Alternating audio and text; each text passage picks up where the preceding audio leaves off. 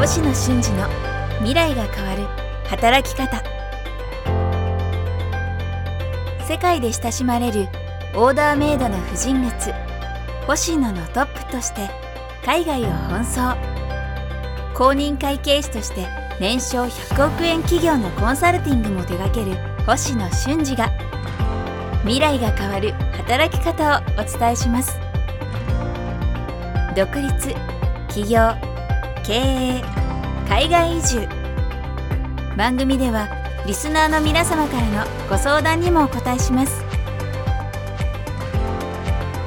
こんにちは早川洋平です。星野俊二の未来が変わる働き方、えー今日もやってまいりました。俊さんよろしくお願いします。はい、よろしくお願いします。さあ今日はこうねポッドキャストなんで皆さんなかなか俊二さんがどんな服を着てるかわかんないと思うんです。いきなりそこ来るかっていう顔されましたけど なんかちょっとベトナムこの間ベトナムの話もしてなんかちょっとアジア帰りみたいな感じがするんですけど別にそういうわけでもあ、そういうので、はい。あ、純日本製でございます、これは。失礼しましたなんかいやなんか涼しそうだなと思ってあれだったんですけどでも先週ねあのあのベトナムの話だったんですけど今日はですね、まあ、その海外レポートから一点最近ねまあ最近というか本当にこの数年まあその AI のことだったりもちろんコロナもあったりとか本当に先が見えない、うん。えー先が見えないどころか取って代わられるんじゃないかとかいろんな天変地異から AI テクノロジーから不安なことって正直、えーいっぱいあると思うんですよね。でそういう AI にとって代わられる職業とはとか、まあ、いろんなことがある中で、まあ、僕自身もね、まあ、正直に言えばやっぱり常に不安はありますし、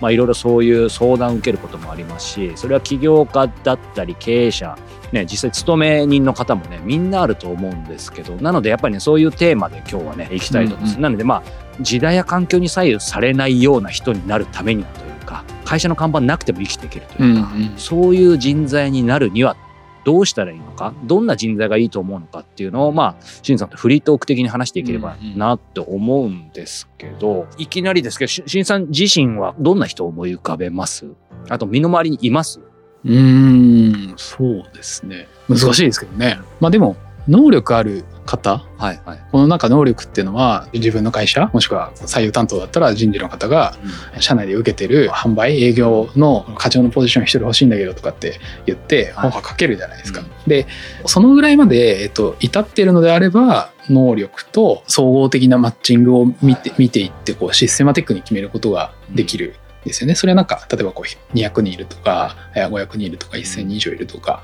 で部内に入ったら1年目はこれをやるんだと。うん。3年目はこれをやるんだと。うん。その後メンターになってはい。で係長課長上がってってみたいなもうキャリア形成も全部組み込まれてるもうシステムになってる中堅大企業みたいなものはなんかそういう組み立て方をまあ今後もしてそのうちの一部が徐々に徐々に人じゃないものに変わっていく可能性は当然あるよねと。でもそれまあ今例えばなんか30歳とか40歳の方が10年で50ぐらいまでやるときにそれがなんか全部人じゃないものに変わってるのかって言われるとそこまでは早くないだろうという話だとは思うんですよね。はい。で一方で、えっと、それよりあのいわゆるもう少し小さいスタートアップだとか、中小企業でようやく20名の舞台になりましたとか10名の舞台になりましたみたいな局面においては私もそうなんですけど能力を最優先するっていうことはしないしそこに価値もないしできないしみたいなところ。それをもうちょっと詳しく言うとどんなことですか？なんかまず、えっと、なんだろう、少数でやる前提は、で、立ち上げている前提っていうのは、なかなかシステマティックに物事を進めることはできないし、あの、そんな余裕ないじゃないですかと。もう人物金全部ないですからおのおのが何もない中で作り上げながら、ようやくちょっとした、こうなんか仕組みみたいなものが部分的に出来上がっていくみたいなフェーズ。で、それをなんか作ってたら、時間かかりすぎちゃって、取り残されちゃうよと。コストもかかっちゃうし、はいそこに投資すべきでのフェーズじゃないみたいな。とにかくなんか弓矢が右肩とかに当たってぶっ刺さってもとにかく走ってくれというような、えっとフェーズにおいては一番はやっぱり信用が置けるかどうかうん。が一番。でその次に私が重要視しているのは続けられる心と体の体力。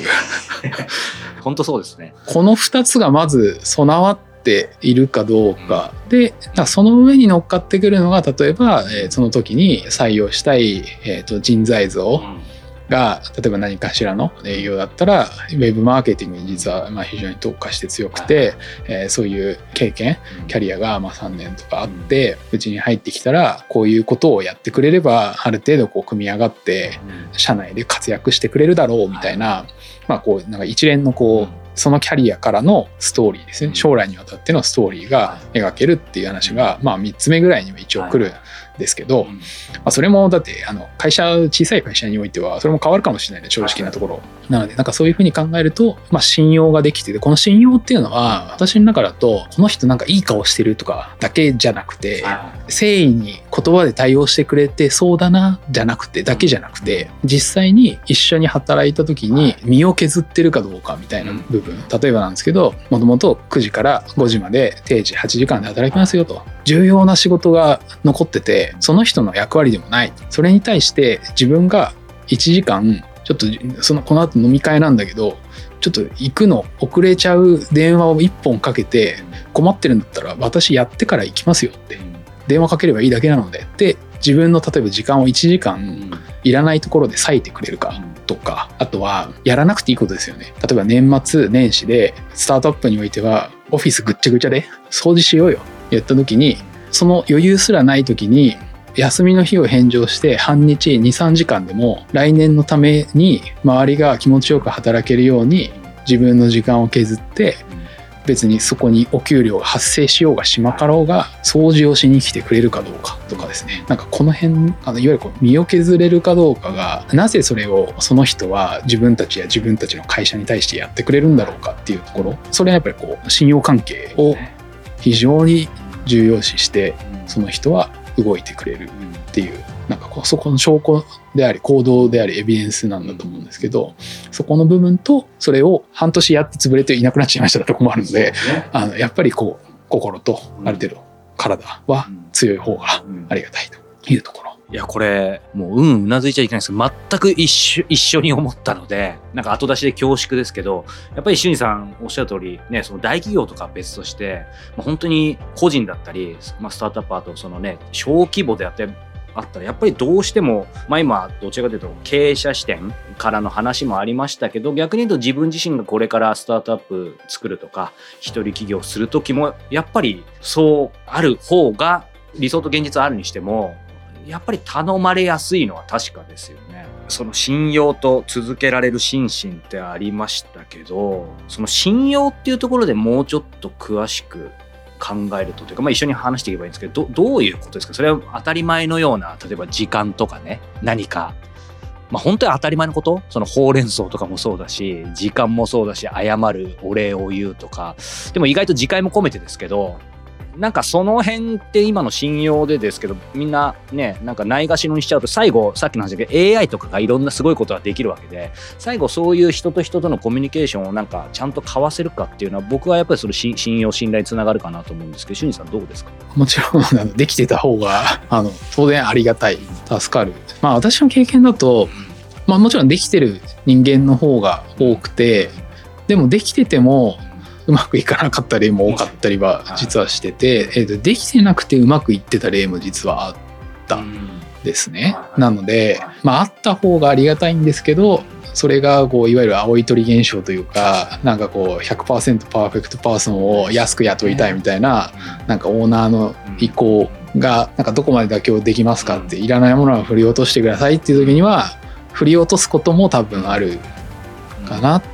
コミュニケーションしてきてなんか全然意思疎通あんま取れねえなみたいなそういう人も中にはいるんですけどそれでも仕事の中身を客観的に見た時にやる必要はないけどでもなんか率先して自分の時間削ってやっぱりやってくれてるなみたいななんかいるんですよね。だからなんか苦手で挨拶してないかもしれない習慣がなくて挨拶してないかもしれないし口下手なだけかもしれないみたいな。朝がものすごくなんか先天的に低低血圧で苦手とかね。いるんだと思うんですよ。だからなんかそこまでは、えっとなんか全部を許容するわけでではないんですけどなんか本当にこの人会社にとってとか自分にとって一緒に働きたい働いてもらいたいって思えるかどうかのラインはなんかそそこだけともちょっと違うのかなというふうには思うのでまあ難しいですよね。まあ逆に、なんだろうな、そういう人材になるにはっていうことでいくと、まあ今のね、いずれにしても裏表で信用、あと続けられる心身ってあると思うんですけど、昔なんかだったら、こう僕なんかも、あの、いろんな経営者の先輩とか、あの、まあ父にもよく言われましたけど、本当に、えー英語、パソコンっていうか IT、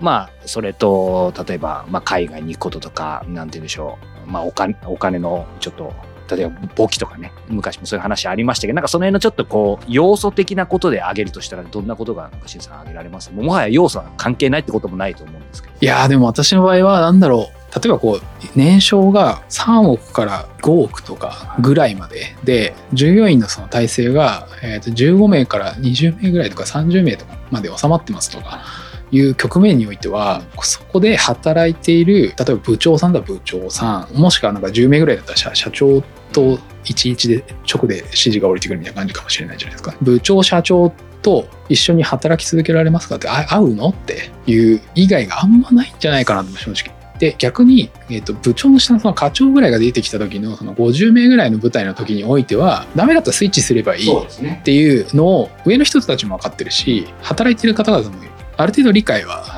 できるのでシステマティックになり始めてるので、まあ、そこのその辺りの局面からは相性よりはこうスキルセット部分とかバチンとはまるかどうかというかなんかそういうものも重要視され始めて、あのなんかこうバランスが取り始めるんですけど社長の顔が本質的に嫌いみたいな。生理的に受け付け生理的にダメだったらこれ入社してこない確かに。し逆になんか社長側があこいつ嫌いって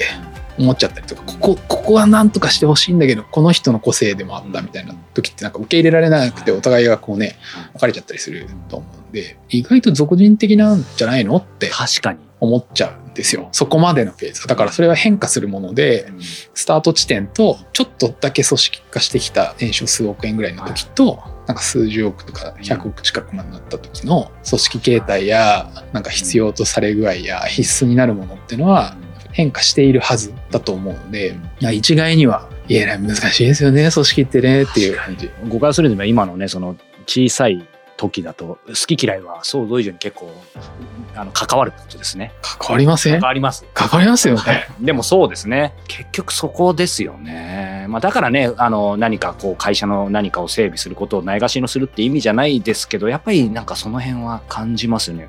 あのこのことって、まあ、俊二さんも実際海外で会社を作ったりとか例えば外ん？外資系の会社で勤めたこととかあるんでしたっけ？外資系でした一応。はい。じゃあそういう意味でもいわゆる海外の会社であっても今の話は一緒だと思います。つまりその規模。なんかイメージだと外資系ではもう5人10人でももうなんかもっとスキルセットを求められるみたいなイメージがあるんですけどどどう思います？そんなことないと一緒だと思いますね。これ今、まあ、最後になんですけど、まあ、その好き嫌いってこともありましたけどどちらかというとその経営者ビジネスのそのトップからの視点でちょっとややお話伺ったような気がするんですけど俊二さんがもし今 まあこれもあのどこの会社で何をするかにはよるんですけどこれから新入社員でそうだな俗人的なところとスキルセットが求められるちょうど真ん中ぐらいの規模の会社に入ったとしたら俊二さんはどうします？買いが利かない人材になるために。まあでも冒頭にお話ししたのと一緒で信用ありきで物事は進むので体力があるあって続くということを証明するために休まないことですよね。とか休んでて僕仕事してるからいいだろう今日休んでもとかって言われたらなんかちょっとイラッとしません？雇用してる側は上司はイラッとするんじゃないですか？ってとか自分の役割が、えー終わっていてお先ですみたいなのは日本人は嫌いですよね。憧れるけど嫌いですね。それもなんか、えーと良し悪しではなくてその所属した上長にとって良いのかうん。悪いのか信用が築けるのか築けないのかだと思います。上司が絶対定時までで俺ら帰るぞ飲み行くぞみたいな時に定時で帰らず飲み会に一緒に行かず、うん。えー、と残業必要だから仕事を会社のために必要だからやってました。もうチームからしたらなんか NG が出るんじゃないですか？っていう話だと思うんで所属したその5人から10人のチームの中で信用を勝ち得るアクションを鼻を嗅ぎ分けながら動いてくださいと。体力があることを証明するので休んじゃダメよっていうのは前提ですよというぐらいをまず。あとはね新入社員なので一からすいません。教えてくださいありがとうございましたって。お疲れ様でしたと。おはようございますというもうそれぐらいじゃないですか。そうですね。シンプルですけど、ね、自分ができてたかというとね、ちょっといろいろ思い当たる節があるんですけども、いろいろ AI だなんだっていう話してきましたけども、やはりそこが大事なのかなっていう話がね、できましたので、えーまたね、今後もこのテーマ、えーいろいろお話しできればと思います。星野俊二の未来が変わる働き方。さあ、エンディングのお時間ですが、さあ、今回ですね、この人じゃないとダメだとね、言ってもらえるような、やっぱりみんな誰しもが人間になりたいと思いつつ、ね、信用の話、やっぱりすごく話が具体的に出していただいてイメージ湧いた方もいらっしゃると思うんですけど、ただその一方でね、やっぱりその続けられる心身ということでですね、しんさんの話、うん、うなずきつつも、そういえば俺、初めて入った会社、1年で辞めてるよなとか、その次も2年で辞めてるような、その次も2年で辞めてるよなっていうことで、僕はもう心身持たなかったんでですね、ちょっとお恥ずかしい限りなんですが、ただまあその一方でね、それでもなんとか起業できてるんで、俊二さんはやっぱりさっきのね、話でいくと、もう新入社員の時はもう全く休まなかった。休んでないですね。すごい。それだけ取り柄なんいやいやもうねちょっとね鋭さ力強さを感じましたよでもそれだけ取り柄っていうのは本当に大事だなっていうのを今ね身をもってあの まさに身を削ってって言いましたけど体現されてる方なのであのねさっきこの場で決めたんですけどね続けられるための心身。そこのところでこれやはり後編ということですね、えー次週続けるための、まあ、心身ということでねお話を伺っていきたいと思います。さあ、えーこの番組では引き続き、えー皆様から、えー星野俊二さんへのご質問をうん募集しております、えーどんなジャンル、えーどんなことでもお寄せいただけますのでぜひぜひ概要欄から、えーお寄せいただけたらと思います、えーということで俊二さんありがとうございました。はい、ありがとうございました。